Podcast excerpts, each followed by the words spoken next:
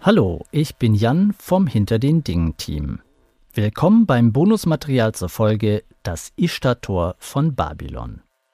Gegen Ende der ersten Hälfte des letzten Jahrtausends vor unserer Zeitrechnung errang das Reich der Könige von Babylon eine Vormachtstellung in Mesopotamien, die nicht zuletzt in der blauen Pracht des Ishtar-Tors ihren Ausdruck findet.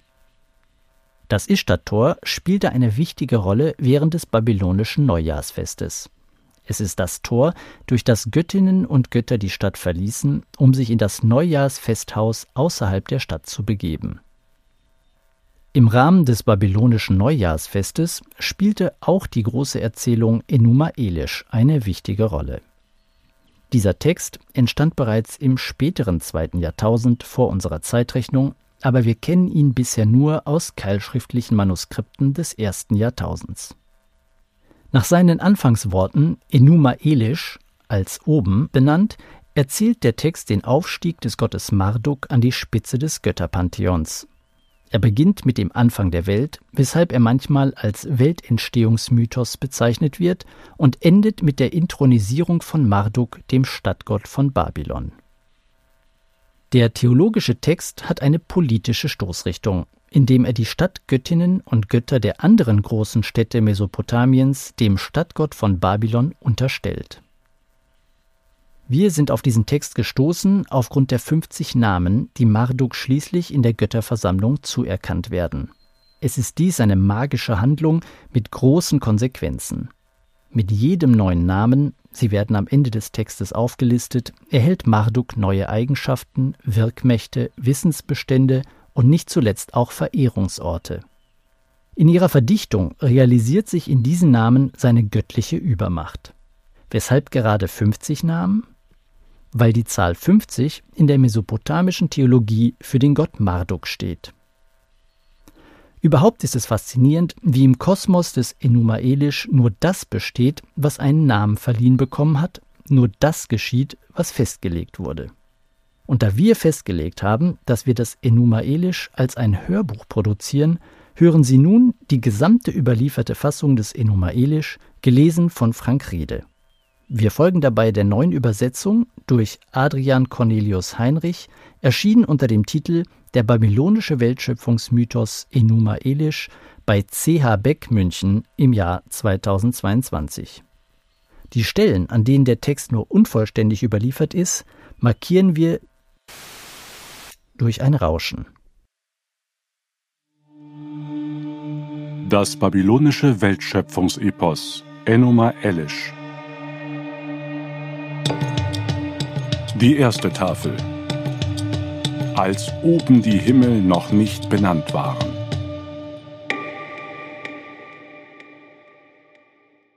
Als oben die Himmel noch nicht benannt waren und unten der Grund namenlos, gab es Absu, den uranfänglichen ihren Erzeuger, und die Schaffenskraft Tiamtu, die, die sie alle gebar. Ihre Wasser mischten sich in eins, denn sie waren noch nicht von Weideland umkleidet und noch nicht von Schilfdickicht umbauscht. Als noch keine Götter erschienen waren, sie keine Namen hatten und noch keine Schicksale bestimmt waren, da wurden die Götter in ihrem Innern erschaffen. Lachmu und Lachamu erschienen und wurden beim Namen genannt. So wie sie erwachsen waren, sie sich zu voller Größe entwickelt hatten, wurden Anscha und Kisha erschaffen, und überragten sie noch. Sie lenkten die Tage, fügten Jahr an Jahr. Und Anu war ihr Erbe, einer, der an seine Väter heranreichte, denn dem Anschar tat es sein Kind Anu gleich und gebar als sein eigenes Ebenbild Nudimut. Nudimut, der über seine Väter gebot, war unendlich an Geisteskraft, klug, an den Armen mächtig. Er war viel stärker als Anschar, der seinen Vater geboren hatte, unter den ihm gleichaltrigen Göttern war er ohnegleichen. Die gleichaltrigen Götter, die Anunnaku, scharten sich zusammen und verwirrten Tiamtu mit ihrem lauter und lauter werdenden Krach. Sie rührten Tiamtus Innerstes auf und ängstigten tollend das Herz der Städte des Himmels. Absu vermochte ihr Geschrei nicht zu dämmen, Tiamtu war angesichts ihrer ganz sprachlos. Ihr Treiben wurde den beiden lästig, aber war ihr Gebaren auch arg, sie ließen sie wieder und wieder gewähren. Da rief Absu, der Ahnherr der großen Götter, nach Mumu, seinem Berater, und sprach zu ihm Berater Mumu, der es versteht, mein Gemüt zu erheitern, komm zu Tiamtu, wir wollen ihr einen Plan unterbreiten. So gingen sie hin und nahmen Platz vor Tiamtu, um wegen der Götter ihrer Kinder über die Sache zu Rat zu sitzen.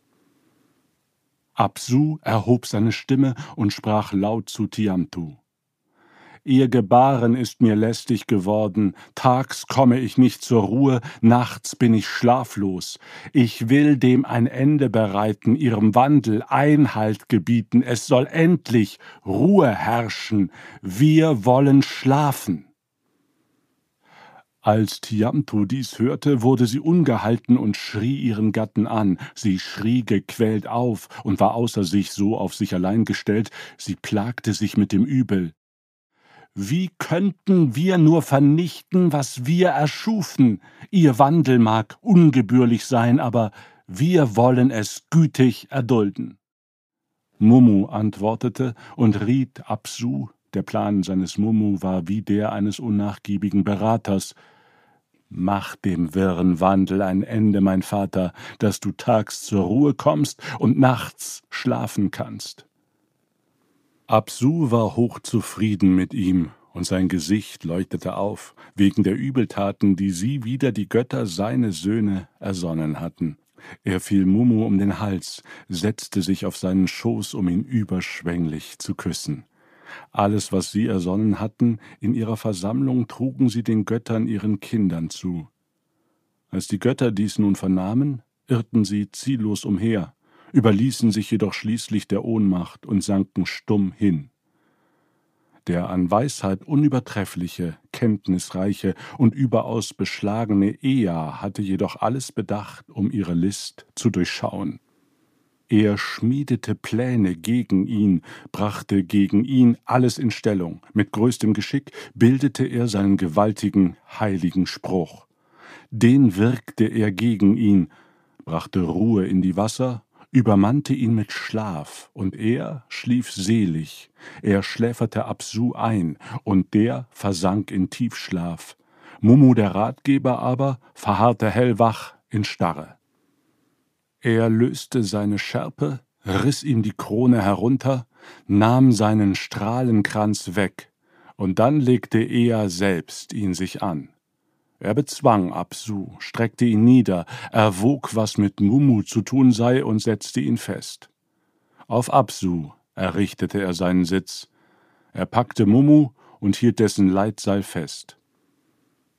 Nachdem er seine Widersacher bezwungen, sie erschlagen hatte und er den Sieg über seine Feinde errungen hatte, rastete er im Innern seiner heiligen Zuflucht, um Ruhe zu finden. Er gab ihr Absu als Namen, dessen buchstäblicher Sinn Sie teilen die Kapellen zu ist. Darinnen richtete er seine Gemächer ein, und in Herrlichkeit residierte da Ea mit seiner Gemahlin Damkina. Im Saal der Schicksale, dem Schrein der Urbilder, wurde der Herr, jener höchstbegnadete und Weise der Götter, empfangen. Inmitten des Absu wurde Marduk gezeugt. Inmitten des heiligen Absu wurde Marduk gezeugt. Es zeugte ihn Ea, sein Vater, und seine Mutter Damkina kam mit ihm nieder. Stets und ständig saugte er an den Brüsten von Göttinnen, und die Erzieherin, die ihn erzog, ließ ihn strotzen vor ehrfurchtgebietender Strahlkraft. Seine Gestalt war wohlgeraten, aufblitzend sein Blick, seine Geburt bescherte ihm Manneskraft, er war stark, schon seit frühester Zeit. Als sein Großvater Anu ihn sah, da frohlockte er, sein Herz lachte und ward freudenvoll. Anu sah ihn unverwandt an, denn seine Göttlichkeit war von ganz eigener Art. Er war über sie hoch erhaben, überragend in allem, was zu ihm gehört. Sein Körperbau war unfassbar, wohlgestaltet, unbegreiflich, sein Anblick beklemmend. Vier an der Zahl waren seine Augen, vier seine Ohren, bewegte er seine Lippen, loderte Feuer auf. Gleich so wie er an Geisteskraft vierfach gewann, konnte auch seine Sehkraft schlicht alles erfassen. Er war erhöht unter den Göttern, unübertrefflich sein Wuchs, seine Gliedmaßen waren riesenhaft, seiner Abstammung nach war er unübertrefflich. Sonnensohn, Sonnensohn, Sohn Sonne, Sonne der Götter. Er trug den Strahlenkranz der göttlichen Zehn, war hoch damit bekrönt, die fünfzig schrecklichen Herrlichkeiten waren auf ihn versammelt.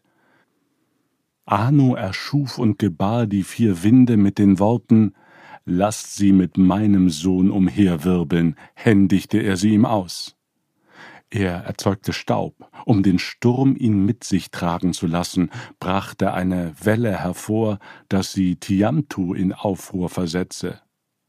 Tiamtu geriet in Aufruhr und irrte bei Tag und bei Nacht ziellos umher. Die Götter wurden ohne Ruhe zu finden im Wind bald in die eine und bald in die andere Richtung getragen. Lange hegten sie Böses in ihrem Herzen und wandten sich dann an ihre Mutter Tiamtu. Als er deinen Gemahl Absu erschlug, halfst du ihm nicht, sondern saßest nur still da.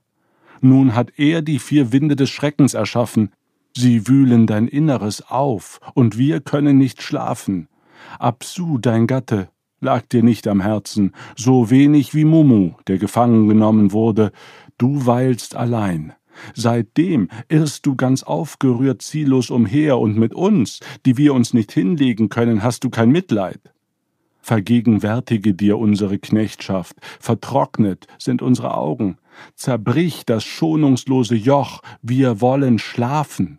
Nimm den Kampf auf, übe an ihnen Vergeltung, alles, was sie schufen, mach es zunichte.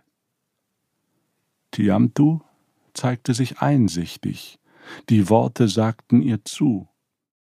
Lasst uns alles, was ihr miteinander beraten habt, heute noch tun. In ihrem Innern rotteten sich die Götter um sie zusammen, angestachelt zu Übeltaten gegen die Götter ihrer Erzeuger. Sie ballten sich und erhoben sich an der Seite Tiamtus. Sie waren aufgebracht, spannen Ränke, unermüdlich bei Tag und bei Nacht. Sie brachten Krieg, sie bebten vor Zorn, waren wütend, sie hielten Rat zu eröffnen die Schlacht. Mutter Chubur, die alles zu bilden vermag, bot eine nicht zu bezwingende Waffe auf, brachte die Riesenschlangen zur Welt. Sie haben spitze Fangzähne, tragen mitleidlose Widerhaken im Maul, mit Gift füllte sie ihren Leib, als sei es Blut. Sie kleidete die angriffslustigen Drachen in Schrecken, umgab sie mit einem Strahlenkranz und machte sie darin den Göttern gleich. Wer sie sieht, breche machtlos zusammen, ihr Schwarm stürme ohne Unterlass vor, sie weichen niemals zurück. Sie ließ die Vipa, die Drachenschlange und den haarigen Giganten erstehen, den Riesendämon, den Löwenmenschen und den Skorpionmann, die teuflischen Sturmwinde, den Meermann und den Stiermenschen, waffenstarrend, erbarmungslos, furchtlos im Kampf. Ihre Anweisungen waren forsch, unwidersprechlich, wahrlich, so brachte sie die Elf hervor. Unter den Göttern ihren Kindern, welche für sie eine Versammlung bildeten, erhöhte sie Kingu und machte ihn unter ihnen zum Höchsten. Die Führung des Heeres, den Vorsitz in der Versammlung, Bewaffnung, Gefechtsbewegung, das Aufstellen der Schlachtordnung, Kriegsführung und Oberbefehl übergab sie in seine Hand und setzte ihn auf den Thron. Ich beschwor und erhob dich in der Versammlung der Götter, ich legte die Herrschaft über die Ganzheit der Götter in deine Hand, du bist wahrlich erhaben, du, mein erlauchter Gatte, deine Weisungen sollen über alle Anunaku gebieten. Sie gab ihm die Tafel der Schicksale und befestigte sie an seiner Brust. Dein Wort sei unveränderlich, fest sei dein Ausspruch. So wie Kingu erhöht war und den Rang des höchsten der Götter übernommen hatte, bestimmte er den Göttern ihren Söhnen das Schicksal.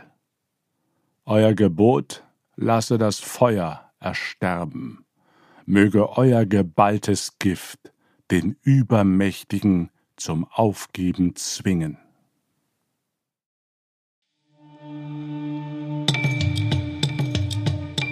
Die zweite Tafel. Tiamtu versammelte ihre Brut.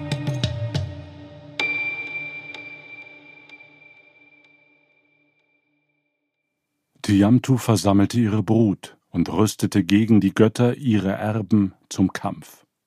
Hinfort ging Tiamtu feindselig gegen den Absu vor, und man eröffnete eher, dass sie die Schlachtreihen aufstellte. Er vernahm die Kunde, und erstarrte in seiner heiligen Zuflucht, er sank stumm hin. Nachdem er sich wieder gesammelt hatte und seine Erregung verklungen war, schritt er aus hin zu Anschar, seinem Vater.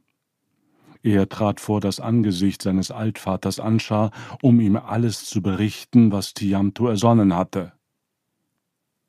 Mein Vater, es hasst uns Tiamto, die uns gebar. Sie berief eine Versammlung ein und wütet nun ungestüm. Der ganzen Götterschar rottete sich um sie zusammen, selbst jene, die ihr erschuft, ziehen nun mit ihr. Sie ballten sich und erheben sich an der Seite Tiamtus, sie sind aufgebracht, spinnen Ränke, unermüdlich bei Tag und bei Nacht. Sie bringen Krieg, sie beben vor Zorn, sind wütend, sie halten Rat, zu eröffnen die Schlacht. Mutter Chubur, die alles zu bilden vermag, bot eine nicht zu bezwingende Waffe auf, brachte die Riesenschlangen zur Welt. Sie haben spitze Fangzähne, tragen mitleidlose Widerhaken im Maul, mit Gift füllte sie ihren Leib, als sei es Blut. Sie kleidete die angriffslustigen Drachen in Schrecken, umgab sie mit einem Strahlenkranz und machte sie darin den Göttern gleich. Wer sie sieht, breche machtlos zusammen, ihr Schwarm stürme ohne Unterlass vor, sie weichen niemals zurück. Sie ließ die Viper, die Drachenschlange und den haarigen Giganten erstehen, den Riesendämon, den Löwenmenschen und den Skorpionmann, die teuflischen Sturmwinde, den Meermann und den Stiermenschen, waffenstarrend, erbarmungslos, furchtlos im Kampf, Ihre Anweisungen sind forsch, unwidersprechlich. Wahrlich, so brachte sie die Elf hervor. Unter den Göttern ihren Kindern, die für sie eine Versammlung bildeten, erhöhte sie Kingu und machte ihn unter ihnen zum Höchsten. Die Führung des Heeres, den Vorsitz in der Versammlung, Bewaffnung, Gefechtsbewegung, das Aufstellen der Schlachtordnung, Kriegsführung und Oberbefehl übergab sie in seine Hand und setzte ihn auf den Thron. Ich beschwor und erhob dich in der Versammlung der Götter, ich legte die Herrschaft über die Ganzheit der Götter in deine Hand, du bist wahrlich erhaben, du, mein erlauchter Gatte, deine Weisungen sollen über alle Anunaku gebieten. Sie gab ihm die Tafel der Schicksale und befestigte sie an seiner Brust. Dein Wort sei unveränderlich, fest sei dein Ausspruch. So wie Kingu erhöht war und den Rang des höchsten der Götter übernommen hatte, bestimmte er den Göttern ihren Söhnen das Schicksal. Euer Gebot lasse das Feuer ersterben, möge euer geballtes Gift den Übermächtigen zum Aufgeben zwingen. So wie Anschar dies vernahm, die Kunde war tief verstörend, rief er Wehe und biss sich auf seine Lippe. Sein Gemüt war erregt, nicht zu beruhigen sein Geist, während sein Schreien gegen Ea, sein Kind, langsam erstickte. Mein Sohn, der du den Streit losgetreten hast, begleiche nun all das, was allein du verschuldet hast. Du hast dich aufgemacht und Absu erschlagen, aber Tiamtu, die du erzürnt hast, wo ist, wer es mit ihr aufnehmen kann? Er, der immer Rat weiß, der Fürst der Einsicht, Urheber der Weisheit, der Gott Nudimut, mit beruhigendem Wort, mit versöhnlicher Rede antwortete seinem Vater Anscha behutsam. Mein Vater, unergründlicher, der das Schicksal bestimmt, in dessen Macht hervorzubringen und zu vernichten liegt, Anschar unergründlicher, der das Schicksal bestimmt, in dessen Macht hervorzubringen und zu vernichten liegt, ich will dir die Gründe erklären, beruhige dich rasch und bedenke tief in deinem Herzen, dass ich etwas Gutes tat. Bevor ich Absu erschlagen hatte, wer sah da all das jetzt voraus? Bevor ich geeilt war, ihn auszuschalten und ihn schlussendlich vernichtet hatte, was war da? Anscha zeigte sich einsichtig, die Worte sagten ihm zu. Sein Herz wurde ruhig, als er zu Ea sprach. Mein Sohn, deine Taten sind eines Gottes würdig, Du vermagst einen scharfen Schlag zu führen, dem nichts standhält. Eher, deine Taten sind eines Gottes würdig, du vermagst einen scharfen Schlag zu führen, dem nichts standhält. Geh hin zu Tiamtu, beschwichtige ihren Aufruhr, ihr Zorn sei rasch vertrieben durch deinen Spruch. Er befolgte die Weisungen seines Vaters Anschar und zog aus, er schritt seines Weges, er ging, die List Tiamtus zu enthüllen, aber hielt plötzlich inne, stand stockstill und kehrte zurück.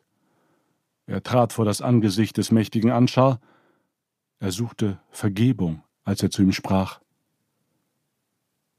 Mein Vater, Tiamtu steigerte ihre Anstrengung weit über mein Maß.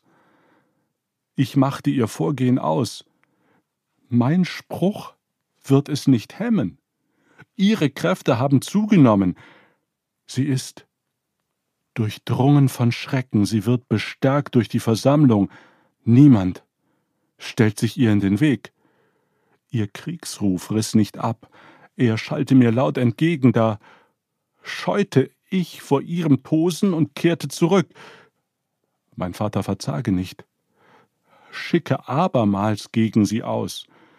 Mögen die Kräfte einer Frau noch so stark sein, sie sind denen eines Mannes nicht ebenbürtig. Löse ihre Verbände auf, mach du ihren Plan zunichte, bevor sie ihre Hand an uns legt. Vor Erregung ganz außer sich schrie Anschar, als er sich an seinen Sohn Anu wandte.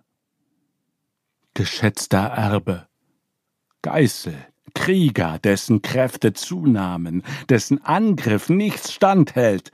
Eile, stelle du dich hin vor Diamtu, beschwichtige ihr Gemüt, auf das ihr Herz aufatme.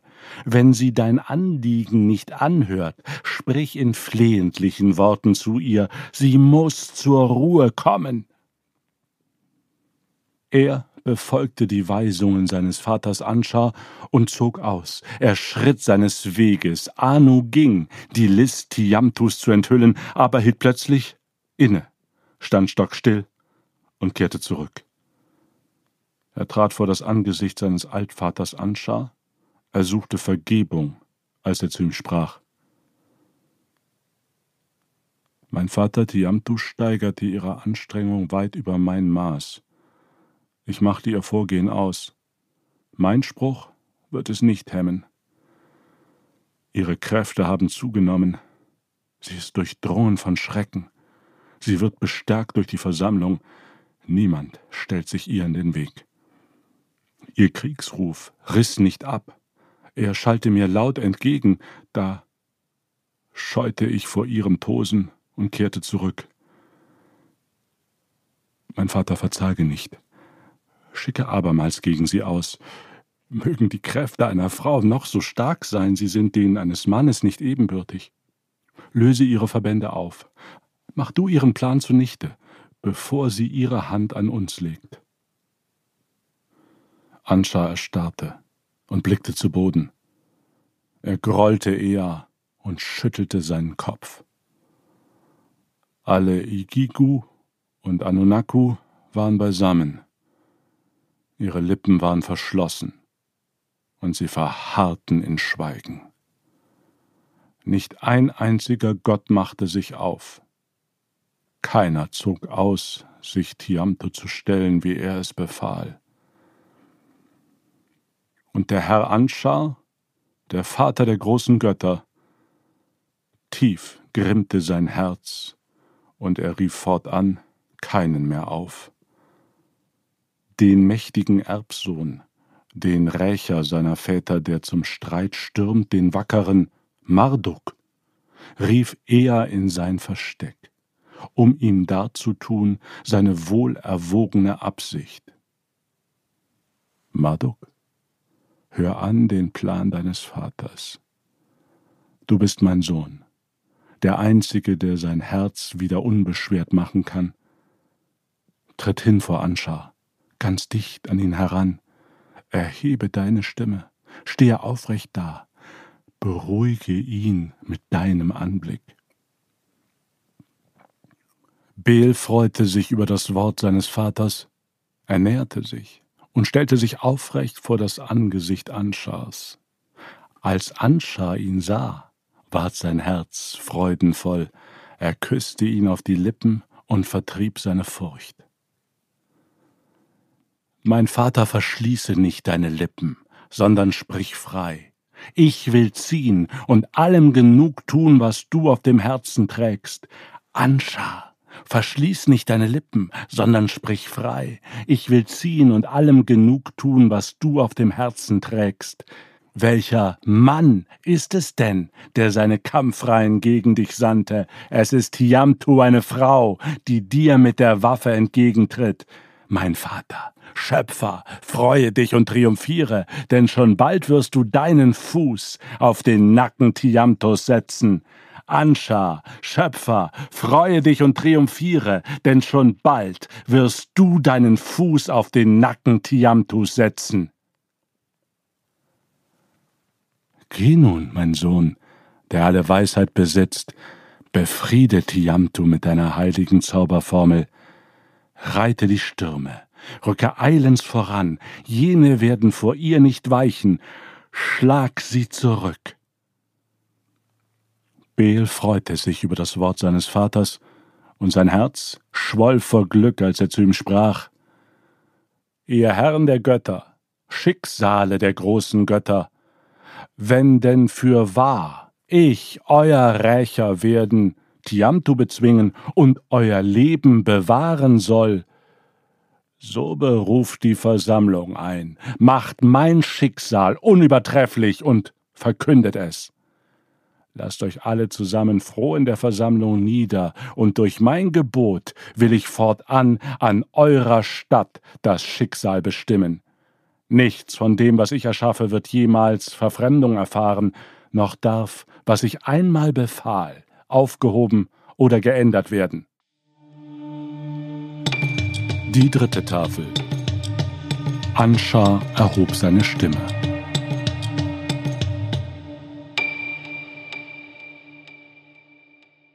Anscha erhob seine Stimme und sprach zu Kaka, seinem Berater, das folgende Wort.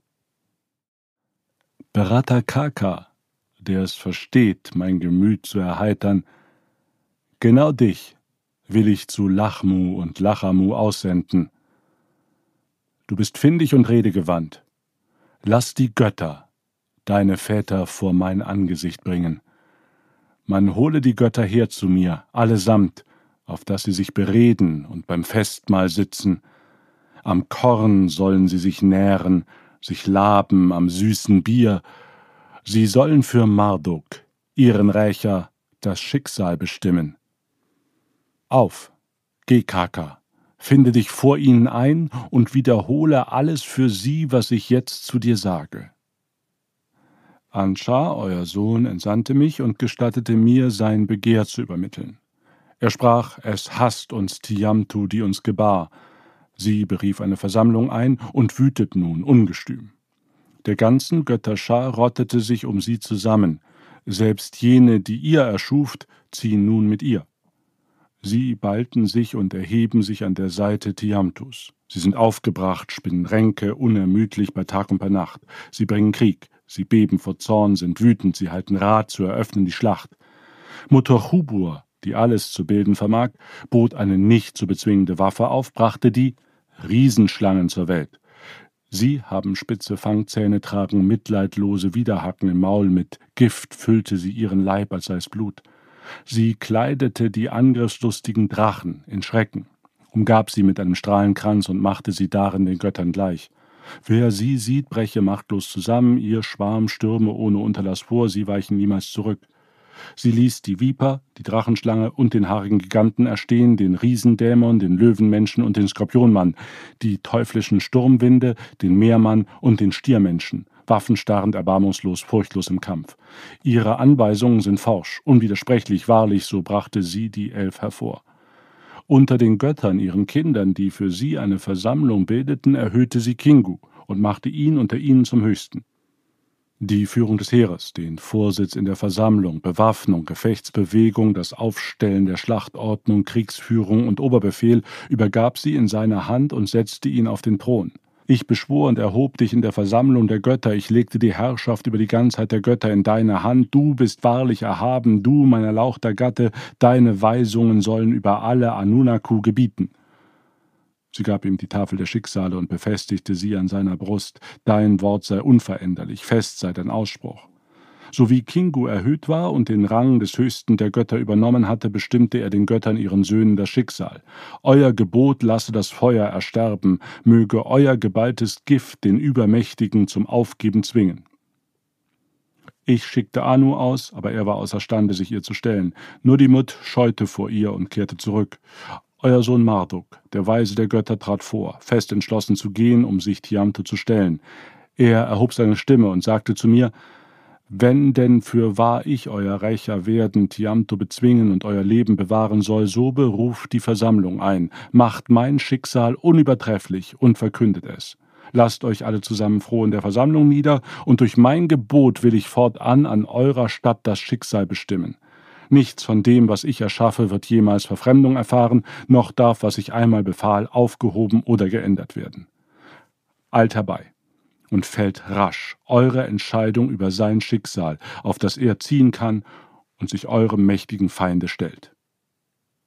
Kaka brach auf. Er schritt seines Weges zu Lachmu und Lachamu, den Göttern, seinen Vätern. Er warf sich nieder und küsste vor ihnen den Boden, dann richtete er sich auf, stand aufrecht, als er zu ihnen sprach. Anscha, euer Sohn entsandte mich und gestattete mir, sein Begehr zu übermitteln. Er sprach, Es hasst uns Tiamtu, die uns gebar. Sie berief eine Versammlung ein und wütet nun ungestüm der ganzen Götter Schar rottete sich um sie zusammen, selbst jene, die ihr erschuft, ziehen nun mit ihr. Sie balten sich und erheben sich an der Seite Tiamtus, sie sind aufgebracht, spinnen Ränke, unermüdlich bei Tag und bei Nacht. Sie bringen Krieg, sie beben vor Zorn, sind wütend, sie halten Rat zu eröffnen die Schlacht.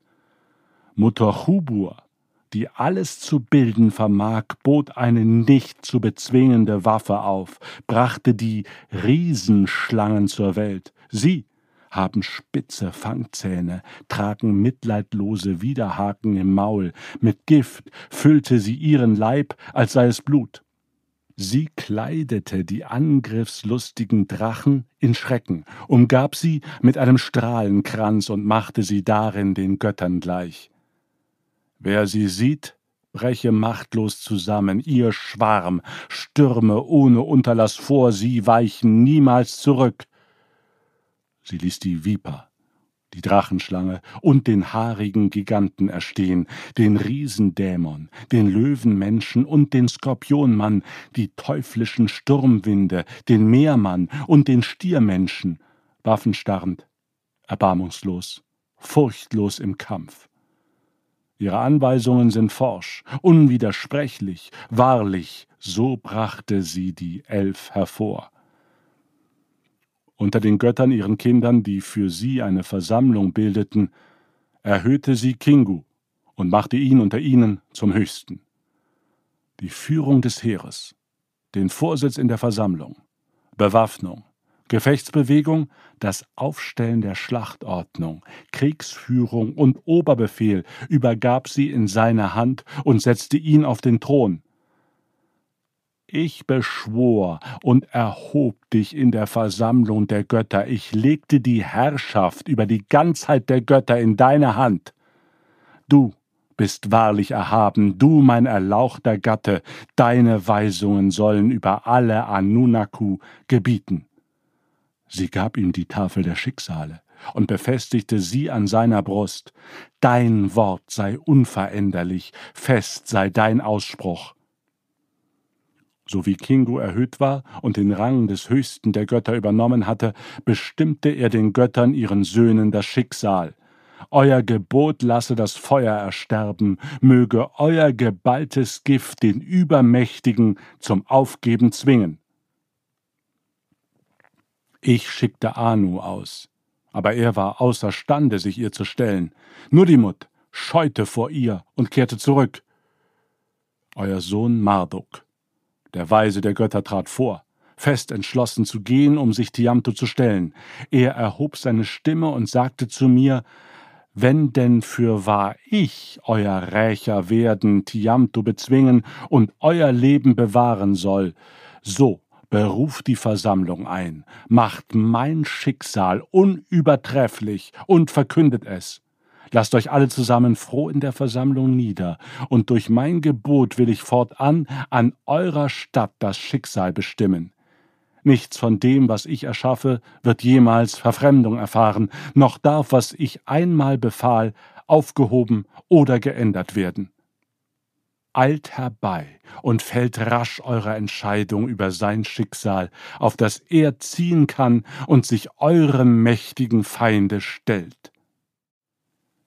Schrill schrien Lachmu und Lachamu auf, als sie dies vernahmen. Alle Igigu heulten gequält. Welch Irrtum geschah, bis sie den Entschluss, so gegen uns vorzugehen, traf. Wir ahnten ja nicht, was Tiamtu vermag. Sie machten sich auf und gingen dahin, die großen Götter, sie alle, die die Schicksale bestimmen.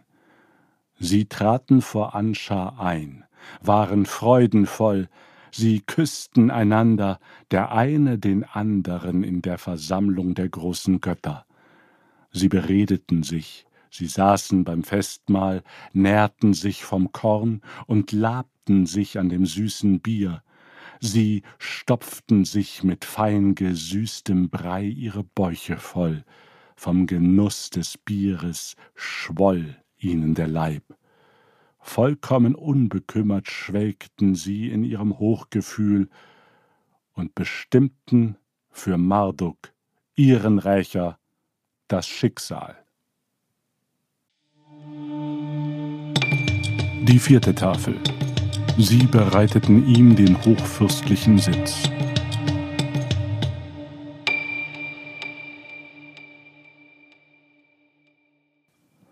Sie bereiteten ihm den hochfürstlichen Sitz, und er nahm vor seinen Vätern die Stellung ein, um zu herrschen. Du bist von Rang unter den großen Göttern, dein Schicksal ist unvergleichlich, deine Weisheit ist hehr. Marduk, du bist von Rang unter den großen Göttern, dein Schicksal ist unvergleichlich, deine Weisung ist hehr.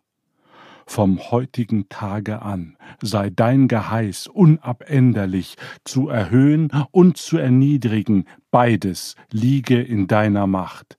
Dein Ausspruch sei fest, deine Weisung ist unverfälschlich, kein Gott wird je die Grenze überschreiten, die du setzt. Die Sorge um die Heiligtümer der Götter tut Not. Wo immer ihre Kultstätten sind, sei auch deine Stätte errichtet. Marduk, du bist unser Rächer, wir wollen dir das Königtum geben, allüberall. nimm Platz in der Versammlung, auf dass dein Wort über allem stehe. Der Streich deiner Waffen gehe niemals fehl, sondern strecke deine Feinde nieder. Beel, verschone das Leben dessen, der dir vertraut, aber das Leben des Gottes, der sich auf die Seite des Bösen schlägt, lösche es aus. Sie stellten in ihre Mitte ein Sternbild und sagten zu Marduk ihrem Kind, Dein Schicksal, o möge dem der Götter entsprechen. Befiehl nun, das Vernichten und Wiedererschaffen, und beides habe auf ewig Bestand. Das Sternbild werde vernichtet durch dein Gebot. Befiehlst du es ihm wieder, soll das Sternbild ganz unversehrt sein. Er sprach und zerstörte das Sternbild durch seine Rede. Er befahl es ihm wieder, und da wurde das Sternbild erneut geschaffen. Als die Götter, seine Väter, seinen Ausspruch gewahrten, freuten sie sich und jubilierten, Marduk ist König. Dazu reichten sie ihm Zepter, Thron und Stab, übergaben ihm die unbezwingbare Waffe, die den Feind zurückschlägt. Geh, und schneide Tiamto die Kehle durch, und die Winde sollen ihr Blut herübertragen zur Kunde. So bestimmten dem Beel die Götter, seine Väter, das Schicksal und ließen ihn aufbrechen zum Zuge auf dem Weg zu Heil und Achtung. Er schuf einen Bogen, erkor ihn zu seiner Waffe, legte dann einen Pfeil ein, spannte die Sehne. Er hob die Keule, fasste sie mit seiner Rechten, Bogen und Köcher warf er sich über seinen Arm. Vor sich hin stellte er den Blitz, mit nimmer erlöschendem Flammenschlag füllte er seinen Leib. Er fertigte ein Netz, darinnen Tiamtu zu fangen, und machte die Vierzahl der Winde bereit, damit keiner der ihrigen zu entkommen vermöge. Süd- und Nordwind Ost- und Westwind, die Geschenke seines Vaters Anu, brachte er seitlich des Netzes an. Er erschuf im Chulla, das heißt den bösen Wind, Sturm und Sandsturm, den Wind der Vier, den Wind der Sieben, den Wirbelwind und den Orkan. Der Winde, die er erschaffen, entsandte er sieben, um Tiamtu innerlich aufzurühren zogen sie hinter ihm auf. Bel hob die Flut, seine gewaltige Waffe, und bestieg seinen furchteinflößenden Wagen den Sturm, dem nichts standhält. Er spannte ihm ein Viergespann vor und schirrte an seiner Seite Mörder, gnadenlos, Renner und Sturzflieger ein. Sie ziehen die Lefzen zurück, Ihre Zähne tragen Gift. Sie kennen kein Ermüden, sind abgerichtet niederzumachen. Zu seiner Rechten ließ er entsetzlichen Kampf und Streit aufmarschieren, zur Linken die Schlachtordnung, die alle Verschwörer zurückschlägt. Als Kleid hatte er Panzer und Schrecken angelegt, einen grauenerregenden Strahlenkranz trug er um sein Haupt. Bel machte sich auf und beschritt seinen Weg. Gen Tiamtu, die außer sich war, wandte er sein Gesicht. Zwischen seinen Lippen hielt er die Zauberformel bereit, ein Kraut Gift zu zerstören hatte er fest in seiner Hand. An jenem Tag liefen sie um ihn umher, die Götter liefen um ihn umher, die Götter, seine Väter, liefen um ihn umher, die Götter liefen um ihn umher. Beel näherte sich, um Tiamtus Inneres auszuspähen und die List ihres Gatten Kingu zu enthüllen.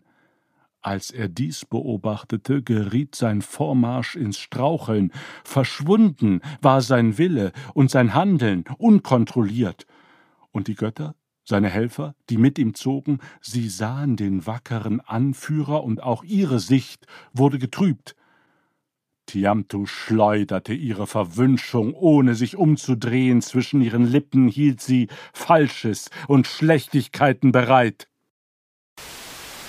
Herr, die Götter erheben sich gegen dich, sie versammeln sich an deinem Platz.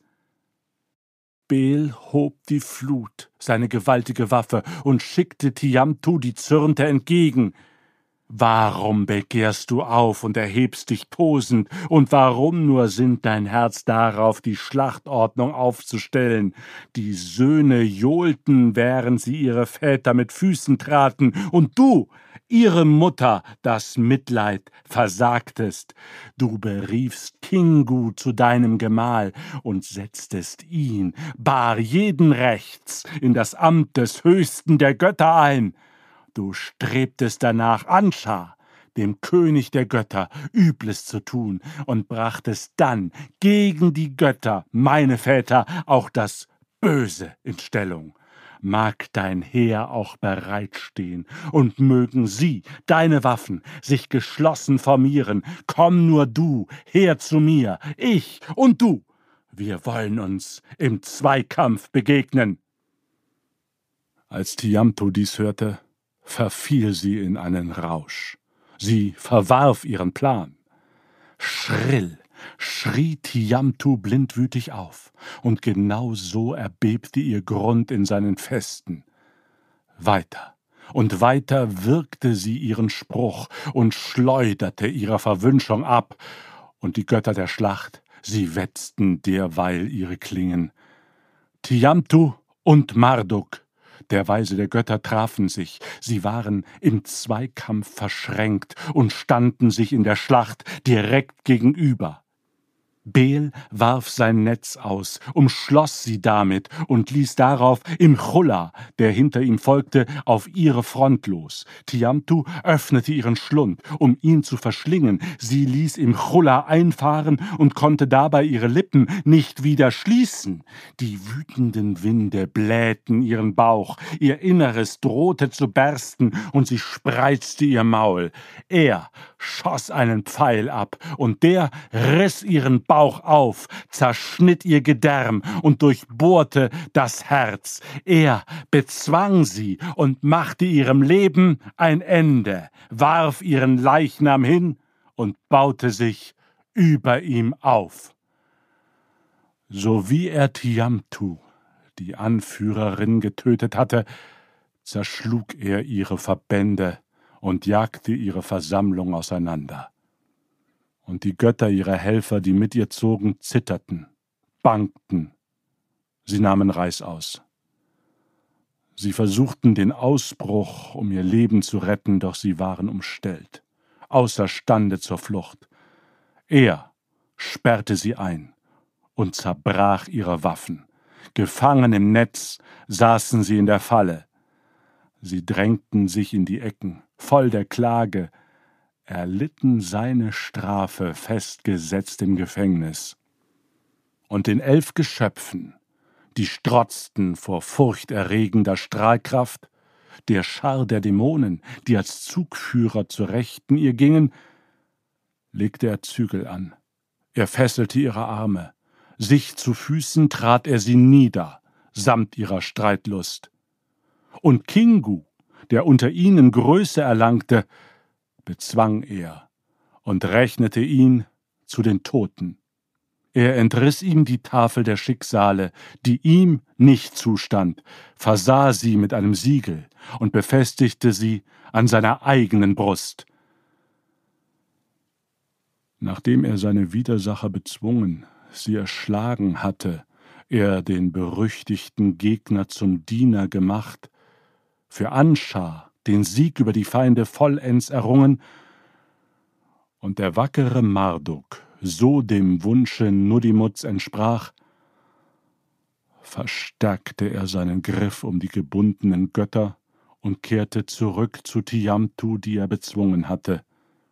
Bel trat auf die Grundfeste Tiamtus und zerschmetterte ihr mit seiner Keule ohne Gnade den Schädel. Er schnitt ihre Blutadern auf und ließ es den Nordwind davontragen zur Kunde. Als seine Väter es sahen, freuten sie sich und frohlockten. Sie sandten ihm Geschenk und Gabe. Bel rastete, während er ihren Leichnam besah, um das Meer zu zerteilen und Wunderwerke zu schaffen. Er zerbrach sie entzwei wie einen getrockneten Fisch, richtete eine ihrer Hälften auf und spannte als Dach so die Himmel. Er straffte die Haut, beorderte eine Wache und wies diese an, ihre Wasser nicht entrinnen zu lassen. Er durchmaß den Himmel, prüfte das Firmament und befand, dass er dem Absu, der Wohnstadt Nudimuts, entsprach. Bel vermaß den Bau des Absu und errichtete hernach das Eschara als Abbild des Eschgala. Das Eschgala das Escharra, das er erbaut hatte, und die Himmel ließ er Anu, Enlil und Ea bewohnen als ihre Tempel.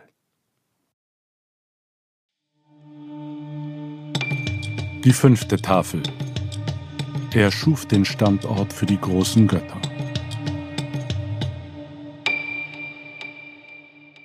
Er schuf den Standort für die großen Götter, zu Bildern gefügt, stellte er die Gestirne, ihr Abbild auf. Er legte das Jahr fest, bezeichnete seine Grenzen, stellte für die zwölf Monate je drei zugehörige Gestirne auf. Nachdem er die Anordnung der Tage des Jahres entworfen hatte, richtete er den Standort seines Sterns Neberu ein, um das Zusammenspiel der Gestirne zu weisen auf das keines fehlgehe oder träge sei, errichtete er mit ihm die Standorte Enlils und Eas. Zu beiden Seiten öffnete er Tore, brachte links wie rechts gewaltige Riegel an. In ihrem Bauch platzierte er alsdann die himmlischen Höhen, ließ dort den Himmelsleuchter erscheinen und überantwortete ihm die Nacht. Er erkor ihn zur Zierde der Nacht, festzulegen die Tage. Einen jeden Monat aufs neue verlieh er ihm Hoheit mit einer Krone. Beim Aufleuchten in den himmlischen Höhen zu Beginn eines Monats erstrahlst du mit Hörnern, zu weisen die Verkündung der Tage, am siebten Tage dann mit halber Krone, am fünfzehnten Tag sollst du in Opposition stehen, immer zur Monatsmitte. So wie dich die Sonne am Horizont erblickt, nimm im rechten Maße ab und bilde dich zurück. Am Tag der Unsichtbarkeit nähere dich der Sonnenbahn, und am dreißigsten Tag sollst du in Konjunktion stehen, gleichziehen mit der Sonne. Ich bestimmte das Zeichen, folge seinem Weg. Kommt nahe zusammen und fällt den Urteilsspruch. Du, Sonne, bindest eidlich bei Mord und Gewalt. Seit dem Tag, er hatte die Nacht- und Tagwachen eingeteilt. Die Gischt, die Tiamtu, Marduk schuf. Er ballte sie und ließ sie zu Wolken emporwallen. Das Aufziehen der Winde, Regen zu bringen, Nebel steigen zu lassen, ihren Geifer zu häufen, wies er sich selbst zu und nahm es in seine Hand. Er platzierte ihr Haupt und schüttete darüber Gebirge auf. Er öffnete den unterirdischen Quell, erfüllte sich reich mit Wasser. In ihren Augen ließ er Euphrat und Tigris entspringen, verschloss ihre Nasenlöcher und ließ zurück. Auf ihre Zitzen schichtete er die fernen Berge, brach Quellen auf, dass sie Frischwasser brächten. Indem er ihren Schwanz verdrehte, flocht er ihn zum mächtigen Band zwischen Himmel und Erde, den Absu unter seinen Füßen. Er stellte ihren Unterleib auf, sie hielt die Himmel. versah er mit einem Dach und befestigte die Erde. Tiamtus Inneres wogen ließ, breitete er sein Netz und warf es ganz aus. Er bildete Himmel und Erde. Ihre Bindung war gefügt, sie fest gegründet. Nachdem er die ihm gebührenden Riten gestaltet und Regeln geschaffen hatte, legte er die kosmischen Leitseile an und ließ Ea sie halten. Er brachte die Tafel der Schicksale, die er dem Kingu entrissen hatte, trug sie als oberste Ehrengabe davon und überreichte sie Anu. Des Kampfes, die er umgehängt hatte und die nun sein Haupt bedeckte, führte er vor seine Väter. Und ihre elf Geschöpfe, die Tiamtu erschuf in Wut entbrannt, er zerbrach ihre Waffen und schlug sie sich zu Füßen in Fesseln. Er schuf Bilder von ihnen und stellte sie am Tor des Absu auf. Dies sei ein Mahl, auf das sie niemals vergessen werden. Als die Götter dies sahen, gerieten sie in ihrem Empfinden in frohen Jubel. Lachmu und Lachamu, ja all seine Väter. Anscha umarmte ihn und führte für ihn die Anrede als König ein, Anu, Enlil und Ea bedachten ihn reich mit Geschenken. Mutter Damkina, die ihn geboren hatte, pries ihn in Lobgesang. Mit einem edlen Festkleid ließ sie sein Antlitz strahlen. Dem Usmu, der ihre Ehrengabe für die frohe Kunde brachte, übertrug er die Verwaltung des Absu und die Sorge um dessen Kapellen. Alle Igigu waren versammelt und warfen sich vor ihm nieder. Jeder einzelne der Anunaku küsste ihm seine Füße. Sie hatten sich vollzählig versammelt, um ihre Huldigung zu bezeigen, traten heran, stellten sich auf und verbeugten sich vor ihm sehet da wahrhaftig der König. Seine Väter? Sie ergötzten sich an seiner Pracht. Beel vernahm ihre Rede, noch umgürtet vom Staub der Schlacht. Mit Zypressenöl und labte er seinen Leib. Er legte sich ein herrschaftliches Gewand an, den königlichen Strahlenkranz und die Krone von ehrfurchtgebietendem Glanz. Er hob die Keule, fasste sie mit seiner Rechten und hielt er fest in der Linken. Er setzte auf, ließ seine Füße auf der Drachenschlange aufruhen, den Stab des Heils und der Achtung hängte er an seine Seite nachdem der Strahlenkranz sein Tragenetz Absu mit ehrfurchtgebietendem Glanz. Er war platziert wie in seinem Thronsaal, in seinem Schrein, alle Götter, die es gab. Lachmu und Lachamu erhoben ihre Stimme und sprachen zu den Igigu-Göttern. Anfangs war Marduk unser geliebter Sohn, nun ist er, euer König, befolgt sein Geheiß. Darauf sprachen alle und verkündeten einträchtig, sein Name ist Lugal Dimmer Ankia, schenkt ihm Vertrauen. Als sie Marduk das Königtum gaben, beschworen sie ihm Wohl und Gefolgschaft. Vom heutigen Tage an seist du der Versorger unserer Heiligtümer. Alles, was du befiehlst, werden wir tun. Marduk erhob seine Stimme und sagte, indem er zu den Göttern, seinen Vätern, das folgende Wort sprach. Über dem Absu der Wohnstadt in Azurblau, als Gegenstück des Ischara, das ich für euch erschuf, unter dem Firmament, dessen Boden ich stärkte, will ich ein Haus bauen, es sei die Stätte meiner Pracht. In seiner Mitte will ich den zu ihm gehörenden Tempel gründen, mein allerheiligstes Weihen und auf ewig mein Königtum festigen. Wenn ihr aus dem Absu heraufsteigt zum Urteil, sei dort die Stätte eurer nächtlichen Einkehr vor eurer Versammlung.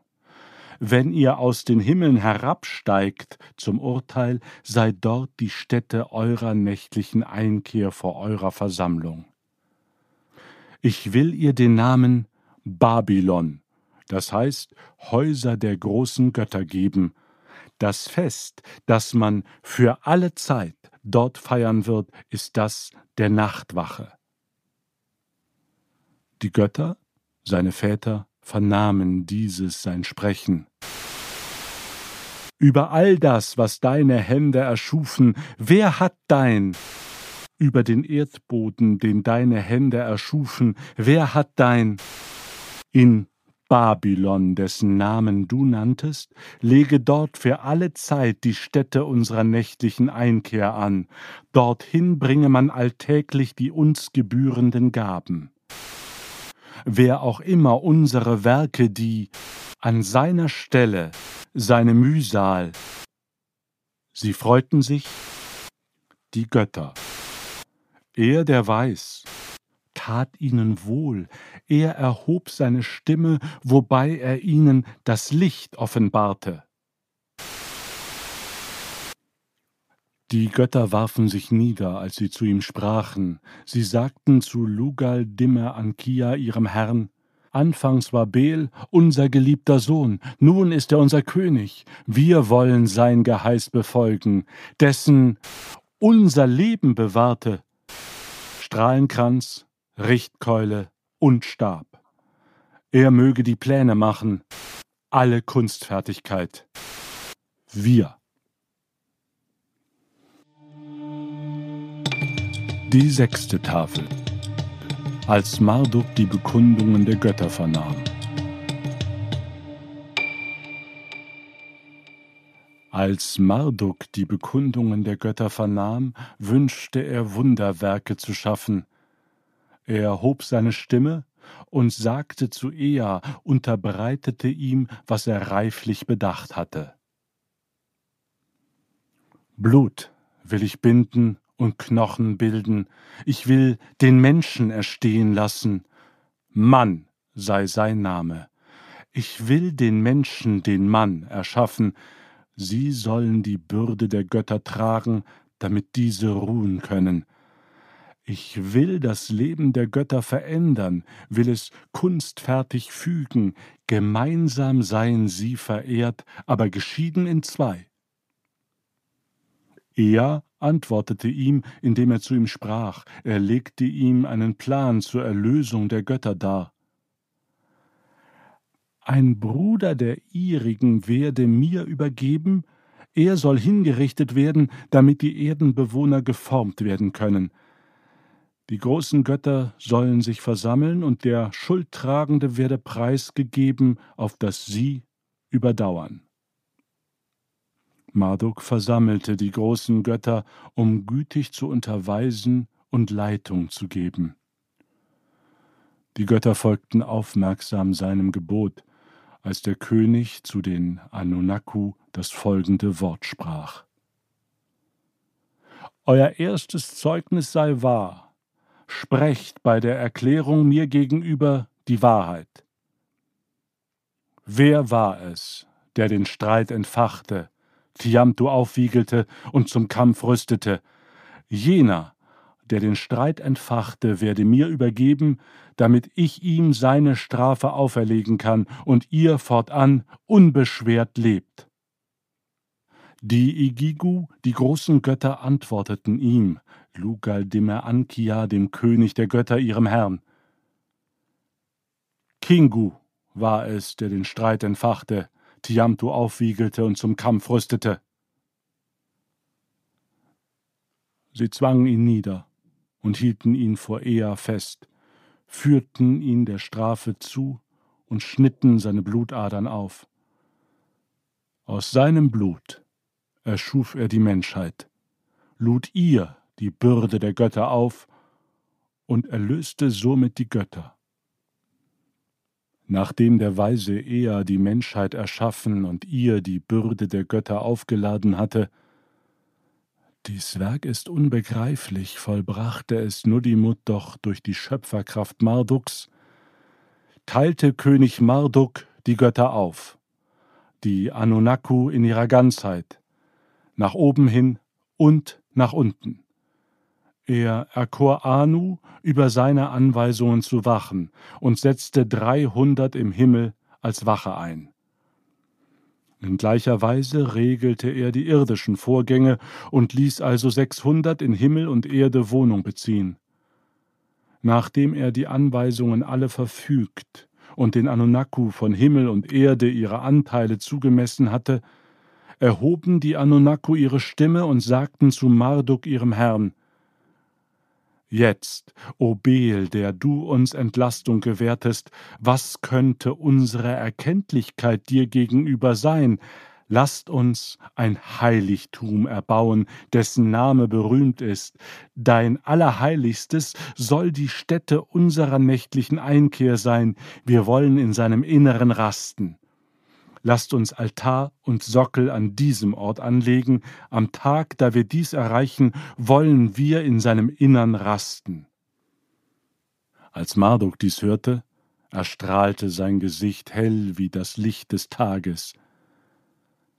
Baut Babylon, dessen Errichtung ihr ersehntet, sein Ziegelwerk werde gefügt, schichtet das Heiligtum himmelhoch auf baut Babylon, dessen Errichtung ihr ersehntet, sein Ziegelwerk werde gefügt, schichtet das Heiligtum himmelhoch auf.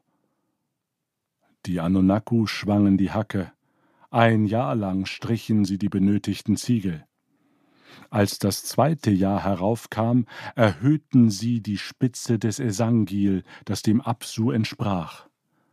Sie erbauten den hochaufragenden Stufenturm des Absu und errichteten so den Sitz für Anu, Enlil, Ea und ihn.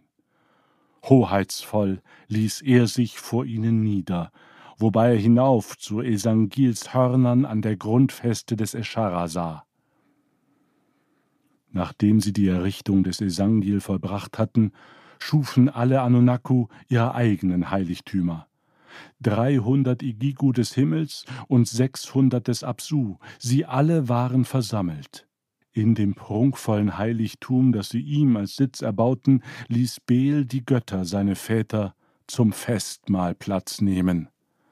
Dies ist Babylon, eure Residenz. Singt da selbst eure Freudenlieder, weilt in Frohsinn. Die großen Götter ließen sich nieder, stellten ihre Bierkrüge auf und saßen beim Festmahl. Nachdem sie in seinem Innern das Freudenmahl veranstaltet hatten, hielten sie ein Bittgebet im schauerauslösenden Esangil. Alle Anweisungen und Ordnungen waren fest gefügt. Die Gesamtheit der Götter teilte die Standorte von Himmel und Erde zu. Die fünfzig großen Götter bezogen ihren Sitz und die sieben Götter der Schicksale wurden eingesetzt zu entscheiden. Bel empfing den Bogen, seine Waffe, und legte ihn vor sie hin. Die Götter, seine Väter, besahen das Netz, das er gefertigt hatte. Sie bestaunten den Bogen, wie kunstvoll die Formgebung war, und da priesen seine Väter ohne Unterlass die Taten, die er vollbracht hatte. Anu hob die Schusswaffe hoch und sprach in der Versammlung der Götter, er küsste sie. Sie soll meine Tochter sein. Und so gab er der Schusswaffe ihren Namen. Langholz sollte er erster sein und der zweite Bezwinger. Mit dem dritten Namen Bogenstern ließ er sie am Himmel erstrahlen und legte ihre Stellung am Himmel fest neben den Göttern, ihren Geschwistern. Nachdem Anu das Schicksal des Bogens bestimmt hatte, stellte er den Königsthron auf, der erhöht unter den Göttern stand, und Anu ließ ihn darauf in der Versammlung der Götter Platz nehmen. Die großen Götter versammelten sich, hoch priesen Marduks Schicksal und warfen sich nieder. Sie belegten sich selbst mit einem Fluch, leisteten mit Wasser und Öl einen Schwur, sie fassten sich dabei an ihre Kehlen. Sie überantworteten ihm, die Königsmacht der Götter auszuüben, und bestimmten ihn für alle Zeit über die Götter von Himmel und Erde zu herrschen. Anschar verherrlichte ihn und gab ihm seinen Namen Asaluchi. Immer wenn seine Namen ausgesprochen werden, wollen wir Huldigung bezeigen. Gebietet er, so mögen die Götter ihm aufmerksam folgen. Sein Geheiß soll über allem stehen, oben wie unten. Der Sohn unser Rächer werde erhöht, sein Herrschertum soll über allem stehen, er selbst niemanden haben, der ihm gleichkommt. Er walte als Hirte über die Menschen des Landes, seine Geschöpfe, für alle Zeiten mögen sie, ohne je zu vergessen, von seinem Tun künden. Für seine Väter lege er üppige Speiseopfer fest. Er walte als ihr Ernährer und trage Sorge um ihre Kultstätten. Er lasse Weihrauch verströmen und sie ob ihrer Versorgung frohlocken. Was er im Himmel vollbrachte, tue er in gleicher Weise auch auf Erden. Er möge die Menschen des Landes ausersehen, ihn zu verehren. Das Menschenvolk möge seiner gedenken und seinen Gott anrufen. Durch sein Gebot sei es der Göttin ergeben, seinem Gott und seiner Göttin sollen Speiseopfer dargebracht werden. Sie dürfen niemals in Vergessenheit geraten. Das Menschenvolk soll seinen Gott versorgen. Es soll die ihm anvertrauten Tempelbezirke erstrahlen lassen, seine Heiligtümer mit Sorgfalt erbauen.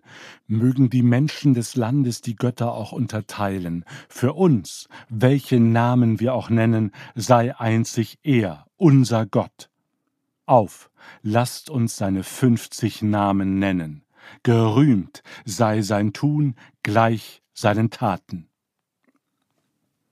Marduk, wie ihn von seiner Geburt an sein Urgroßvater Anu nannte, der Weideland und Wasserstellen bereitet und ihre Stallungen prächtig gedeihen lässt, der mit seiner Waffe der Flut die Aufrührer bezwang und die Götter, seine Väter aus arger Not errettete, er ist wahrlich der strahlende Sohn, die Sonne der Götter. In seinem hellen Licht sollen sie wandeln immerdar, den Erdenbewohnern, die er erschuf, der atmenden Schöpfung, lud er die Bürde der Götter auf, damit diese zur Ruhe kämen, erschaffen oder vernichten, vergeben oder bestrafen. Es geschieht auf sein Geheiß, und so schauen sie nur auf ihn. Maruku, er ist fürwahr der Gott, der sie erschuf, der, der den Anunnaku wohl und den Igigu Ruhe bescherte. Marutuku, ist fürwahr der Rückhalt von Land, Stadt und ihren Bewohnern. Ihn mögen die Erdenbewohner für alle Zeiten rühmen. Merschakushu ist zugleich wütend und besonnen, erzürnt und verzeihend, sein Herz ist weit, sein Gemüt allumfassend. Lugaldimer Ankia ist sein Name, den wir ihm alle gemeinsam gaben. Die Weisungen aus seinem Mund stellten wir über die der Götter seiner Väter. Er ist fürwahr der Herr über die Götter von Himmel und Erde, über sie alle, der König, bei dessen Offenbarungen die Götter erschauern, oben wie unten. Nari Lugaldimer Ankia ist sein Name, den wir aussprachen. Er ist der Hüter aller Götter, der unsere Wohnstadt im Himmel und auf Erden errichtete in der Zeit der Bedrängnis, der den Igigu und den Anunnaku die Standorte zuteilte, bei seinem Namen sollen die Götter erzittern und beben in ihrer Wohnstadt. Asaluchi, ist sein Name, den ihm sein Großvater Anu gab. Er ist wahrlich das Licht der Götter, der mächtige Anführer, der getreu seinem Namen der Schutzgeist von Göttern und Land ist und im erbitterten Zweikampf unsere Wohnstätten aus der Bedrängnis errettete. Asaluchi nannten sie zweitens Namtila, Gott, der am Leben hält, der getreu seinem Wesen alle zugrunde gerichteten Götter wiederherstellte, der Herr, der mit seinem heiligen Spruch den toten Göttern wieder Leben schenkte, lasst uns ihn Zerstörer der garstigen Feinde nennen. Asaluchinamru ist sein Name, der als drittes genannt wurde. Er ist der makellose Gott, der, der unseren Wandel reinigt.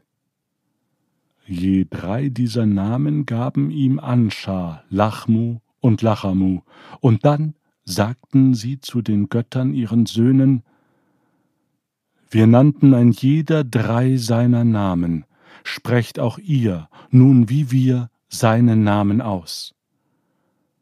Die Götter freuten sich, gehorchten ihrer Weisung und beratschlagten in der Versammlung. Des heldenhaften Sohnes, unseres Rächers, ja des Ernährers Namen wollen wir hochpreisen. Sie nahmen in der Versammlung Platz und verkündeten die Schicksalentscheidung. Sie alle sprachen zusammen in der Zeremonie laut seinen Namen aus. Die siebte Tafel. Asare, Geber des Ackerlands, der Grasland schuf.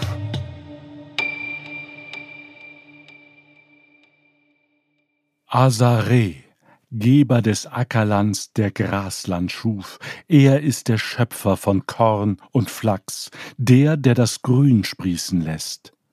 Asalim, der im Haus des Rats gewichtig ist, dessen Ratschluss über allem steht, ehrfürchtig harren die Götter seiner, sie haben gelernt, ihn zu fürchten. Asa Alimnunna, der Verehrte, Licht des Vaters, der ihn gebar, der, der recht die Anweisungen von Anu, Enlil und dem Fürsten Ea umsetzt, er ist ihr Ernährer und derjenige, der ihre Anteile festlegt, der, dessen Tiara für das Land Reichtum mehrt. Tutu ist der, der ihre Erneuerung bewirkte, er möge ihre Kultstätten heiligen, auf dass sie zur Ruhe kommen, er möge den Spruch erschaffen, dass die Götter rasten können. Haben sie sich auch zornig erhoben, sie flohen doch. Er allein steht nun erhaben in der Versammlung der Götter, und keiner der Götter kann sich ihm gleichstellen. Tutu hießen sie zweitens Siukina, Lebenskraft des Heeres, der für die Götter den reinen Himmel schuf, der ihre Bahn lenkte und ihre Standorte zuwies. Nie soll es unter der Menschenschar vergessen werden, sie seien an seine Tat gemahnt. Tutu nannten sie drittens Siku, Bewahrer der Reinheit, Gott des wohltuenden Windes, Herr über Gehorsam und Einigkeit, der der Wohlstand und Pracht entstehen lässt, der Reichtum schafft, der all unseren Mangel in Überzahl verkehrte. In arger Bedrängnis rochen wir seinen süßen Wind. Man möge künden, immerfort rühmen und ihn in Lobgesang preisen. Tutu sollen die Massen viertens als Agaku verherrlichen, Herr des heiligen Spruchs, der der Todgeweihte wiederbelebt, der Gnade übte an den gebundenen Göttern, das auf den Göttern seinen Feinden lastende Joch abwerfen ließ und zu ihrer Schonung die Menschheit erschuf, der Barmherzige, in dessen Macht es liegt, Leben zu geben, seine Worte seien von ewiger Dauer und sollen nicht vergessen werden in der Rede der Menschen des Landes, die seine Hände erschufen. Tutu sollen sie fünftens immerzu durch seine heilige Zauberformel im Mund führen als Tuku, der mit seinem heiligen Spruch die Gesamtheit der Bösen austilgte. Chassu ist der, der das Herz der Götter kennt und ihre Gedanken liest, der keinen Übeltäter vor sich entkommen ließ, der bleibend die Versammlung der Götter ward, ihnen Wohl beschert, der die Unbeugsamen unterwarf, ihr breiter Schirm, der Wahrheit rechte Geltung verschafft, der widersprüchliche Aussagen beseitigt, der, bei dem Lüge und Wahrheit scharf geschieden werden. Chassu sollen sie zweitens als Sisi rühmen. Er ist Befrieder der Aufständigen, der, der die Starre aus dem Leib der Götter seiner Väter vertrieb. Chassu ist drittens Suchrem, der alle Gegner mit seiner Waffe austilgt, der ihre Pläne zunichte machte und sich in Luft auflösen ließ, der alle Schurken erledigt, so viele sich ihm auch entgegenstellen. Die Götter, sie mögen für immer in der Versammlung triumphieren. Chassu ist viertens Schuchgurim, der, der den Göttern, seinen Vätern Gehorsam verschafft, der die Gegner austilgt, ihrer Nachkommenschaft ein Ende bereitet, der ihre Taten zunichte macht, ohne auch nur einen von ihnen zu verschonen, sein Name werde ausgesprochen und kundgetan im Land. Von Chassu möge die Nachwelt fünftens als Sachim sprechen, er ist der, der die Gesamtheit der Feinde und alle Unbeugsamen vernichtete, der restlos alle geflohenen Götter in die Kapellen heimbrachte. Dieser sein Name sei ewig. Chassu mögen sie außerdem sechstens allerorts als Sachgurim preisen. Er ist der, der restlos alle Gegner im Kampf vernichtete. Er ist Enbi Lulu, der Herr, der sie gedeihen lässt, ihr mächtiger Auserwählter, der Schauopfer einrichtet, der Weideland und Wasserstellen hegt, der sie schuf für das Land, der Wasserläufe öffnet und Wasser in Fülle verteilt.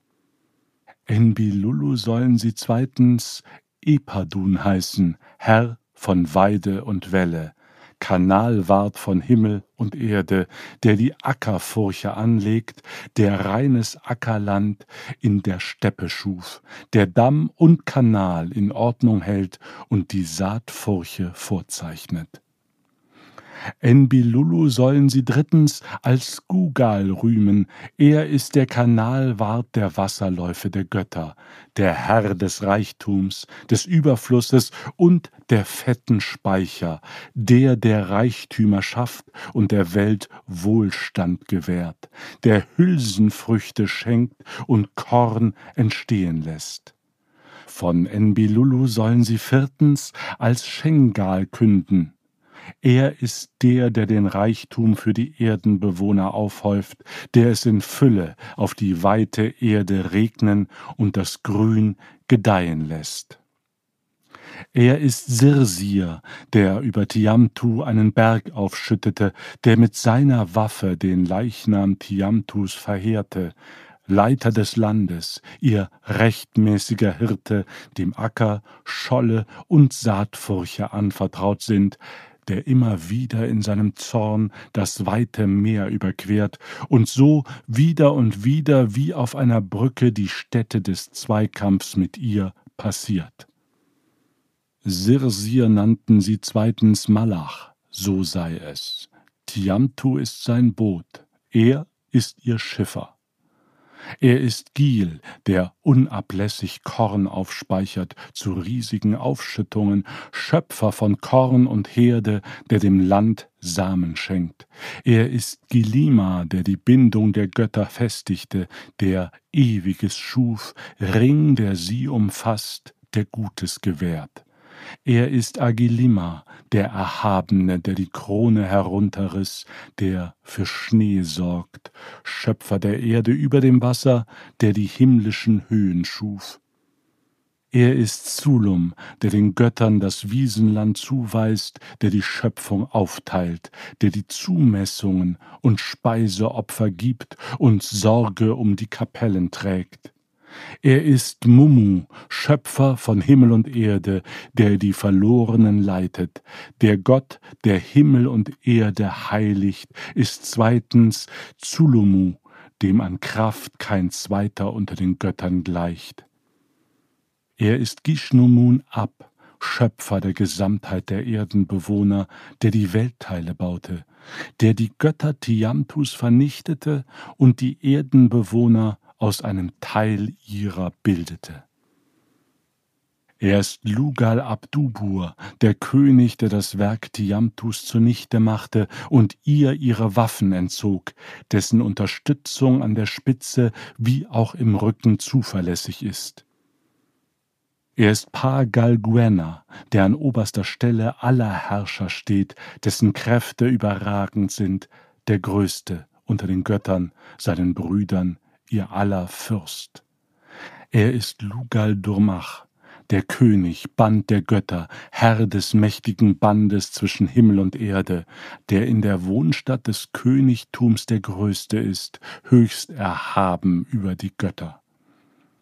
Er ist Aranunna, Berater Eas, Schöpfer der Götter, seiner Väter, an dessen fürstlichen Wandel kein anderer Gott heranreicht. Er ist Dumuduku, dessen heiliger Sitz auf dem heiligen Urhügel erneuert wird, Sohn des heiligen Urhügels, ohne den Lugalduku keine Entscheidung fällt. Er ist Lugalshuana, der König, dessen Kräfte unter den Göttern überragend sind, Herr, Kraft des Anu, der über allem steht, berufen von Anschar. Er ist Iruga, der sie alle in Tiamtus Mitte verheerte, der alle Weisheit in sich vereint und einen erschöpfenden Verstand besitzt. Er ist ihre Kingu, der Kingu hartherzig in der Schlacht verheerte, der über die Anweisungen aller waltet, der die Herrschaft begründete. Er ist Kinma, Leiter der Gesamtheit der Götter, der Rat gibt, bei dessen Namen die Götter verängstigt wanken wie bei einem Sturm. Dingir Esiskur sitze erhöht im Gebetshaus, auf das die Götter vor ihm ihre Geschenke zur Schau tragen, bis er ihre Gabe annimmt. Niemand vermag ohne ihn Wunderwerke zu schaffen. Die vier Völker des Landes sind seine Geschöpfe, kein Gott außer ihm weiß um den Ausgang ihrer Tage. Er ist Gera, der die ausziehenden Truppen aushob, der in der Schlacht mit Tiamtu Wunder vollbrachte, der unendlich Weise, der über einen begnadeten Verstand verfügt, unergründlicher, den selbst alle Götter vereint nicht durchschauen. Adu sei sein Name, er möge den ganzen Himmel bedecken, sein wohltönendes Grollen möge über der Erde donnern, die Schaffenskraft der Wolken soll sich entladen und den Erdenbewohnern unten Nahrung bescheren. Asharu, der getreu seinen Namen über die Götter der Schicksale wacht, er ist fürwahr der Versorger ganz und gar aller Erdenbewohner. Nebaru halte den Übergang zwischen Himmel und Erde, dass sie weder oben noch unten queren, ohne auf ihn zu warten. Nebaru ist sein Gestirn, das er am Himmel aufscheinen ließ. Er ist es, der den Platz einnimmt, wo ihr Kreis sich schließt, ihr Blick sei auf ihn gerichtet. Ja, wer wieder und wieder rastlos die Mitte des Meeres überquert, dessen Name sei Übergang, der, der begreift, was darinnen liegt. Er lege die Bahn der Sterne des Himmels fest und hüte so wie Schafe der Götter Schar. Tiamtu möge er binden, ihr Leben sei bedrängt und in Not für die Menschen der Zukunft, in kommenden Tagen, sei sie in weiter Ferne, sie soll nicht zurückgehalten werden, sondern verschwinden für immer.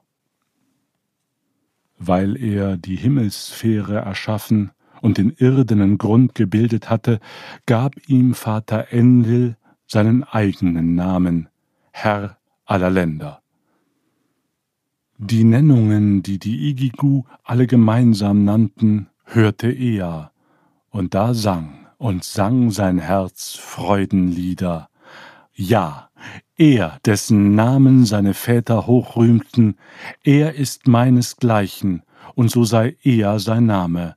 Er verfüge über den Verbund all meiner Mächte, er soll über die Gesamtheit meiner Anweisungen walten. In fünfzig Nennungen gaben die großen Götter ihm seine fünfzig Namen und verherrlichten den Weg, den er nahm. An ihnen werde festgehalten, der Erste möge sie auslegen, Weiser und Wissender sie gemeinsam erörtern, der Vater sie aufsagen und so dem Sohne vermitteln, Hirte und Hüter mache er es verständlich. Wer gegenüber Marduk, dem Enlil der Götter, nicht nachlässig ist, dessen Land wird gedeihen, und ihm selbst wird es wohl ergehen. Denn sein Wort ist verlässlich, sein Geheiß unabänderlich, kein Gott kann seinen Ausspruch abwandeln. Blickt er missbilligend, wird er sich nicht nachgiebig zeigen, flammt sein Zorn auf, stellt sich ihm kein Gott entgegen. Er ist unergründlich, sein Herz ist weit, er ist der, dem kein Verbrechen und keine Sünde entgehen. Die Auslegung seiner Namen, die der Erste in seiner Gegenwart vortrug, schrieb dieser nieder und verwahrte sie, damit die Nachwelt von ihr erfahre. Das Schicksal Marduks, das die Igigu-Götter hochpriesen, seinen Namen, wo Wasser getrunken wird, soll man ihn nennen. Dies nun ist das Lied Marduks, der Tiamtu bezwang und so die Königsherrschaft erlangte. Anu, Enlil, Ea und Belet Ili. In Babylon im Mesangil.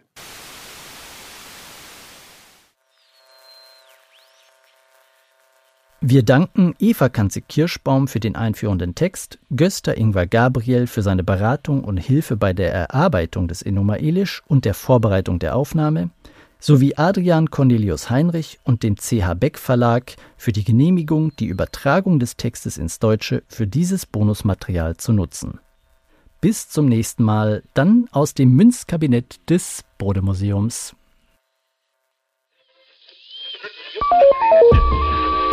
Hinter den Dingen. 5000 Jahre Wissensgeschichte zum Mitnehmen und Nachhören.